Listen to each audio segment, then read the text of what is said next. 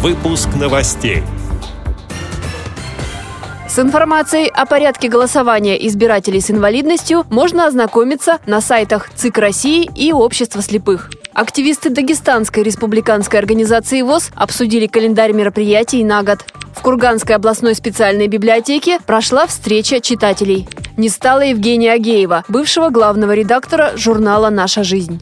Далее об этом подробнее в студии Анастасии Худякова. Здравствуйте! Информацией о выборах президента страны, которые назначены на 18 марта, инвалиды по зрению будут обеспечены во всех доступных форматах. Центральной избирательной комиссией России в сотрудничестве с общероссийскими общественными организациями инвалидов разработана памятка о порядке голосования избирателей с инвалидностью. Об этом сообщает пресс-служба ВОЗ. С памяткой можно ознакомиться на сайте ЦИК России в разделе «Обеспечение избирательных прав граждан Российской Федерации, являющихся инвалидами», а также на сайте сайте Всероссийского общества слепых. По заявке ВОЗ памятку напечатают шрифтом Брайля и направят в избирательные комиссии регионов. Там информацию распространят на CD-дисках.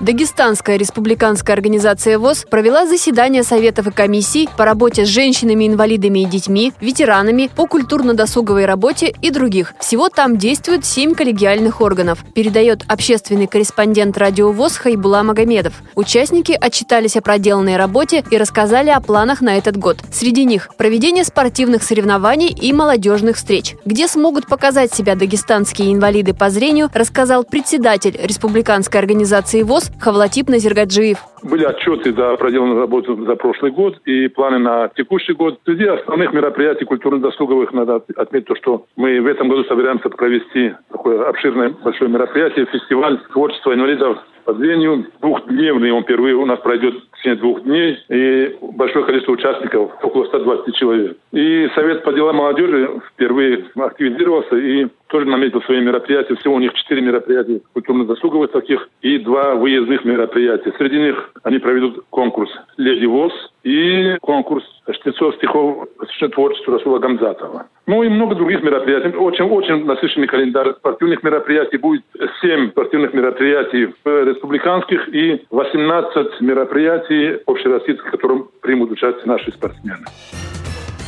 В Курганской областной специальной библиотеке имени Короленко прошла встреча читателей, посвященная 75-летию образования региона. Выступающие поделились собственными поэтическими произведениями. Многие раньше проживали в районах области и подготовили посвящение родным местам. Для собравшихся провели интеллектуальную игру по истории Курганской области. Участники мероприятия также говорили о выдающихся земляках, среди которых советские ученые-медики Гавриил Илизаров и Якоб Витебский, изобретатель радио Александр Попов, современный музыкант и продюсер Максим Фадеев, артист эстрады Юрий Гальцев и другие.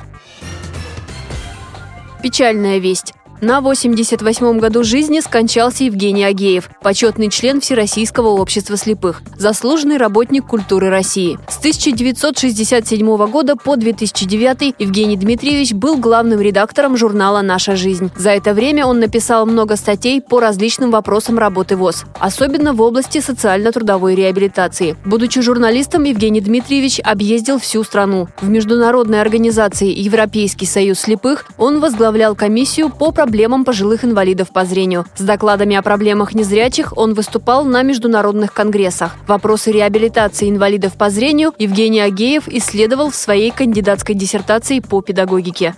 Редакция «Радиовоз» приносит соболезнования родным и близким Евгения Дмитриевича. Эти и другие новости вы можете найти на сайте Радиовоз. Мы будем рады рассказать о событиях в вашем регионе. Пишите нам по адресу новости собака ру. Всего доброго и до встречи!